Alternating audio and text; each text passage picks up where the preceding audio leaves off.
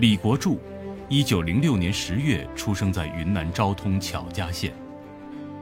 一九二零年，十四岁的他以第一名成绩从高小毕业后，考入云南省立第一中学，毕业后留校当图书管理员。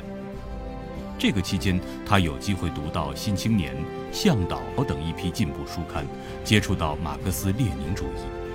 一九二四年冬，李国柱在省立一中组建了云南青年努力会。一九二六年一月，经团中央批准，李国柱成为云南省内第一个共产党员，并担任共青团云南特支书记。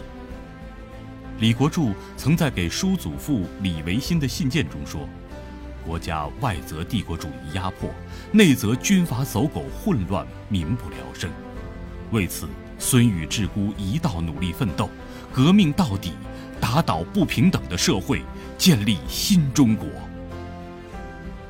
一九二九年，李国柱曾在翠湖约见了聂耳。见面后，李国柱和聂耳紧紧地握了握手，并说。守信，你是一位很好的青年。聂耳在李国柱的鼓励教导下加入了团组织。一九三零年，由于叛徒出卖，李国柱被捕。同年十二月三十一日，英勇就义，年仅二十四岁。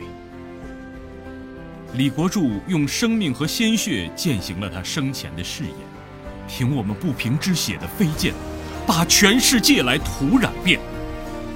看啊，狂风暴雨中持着那面红旗的，便是我们少年战士。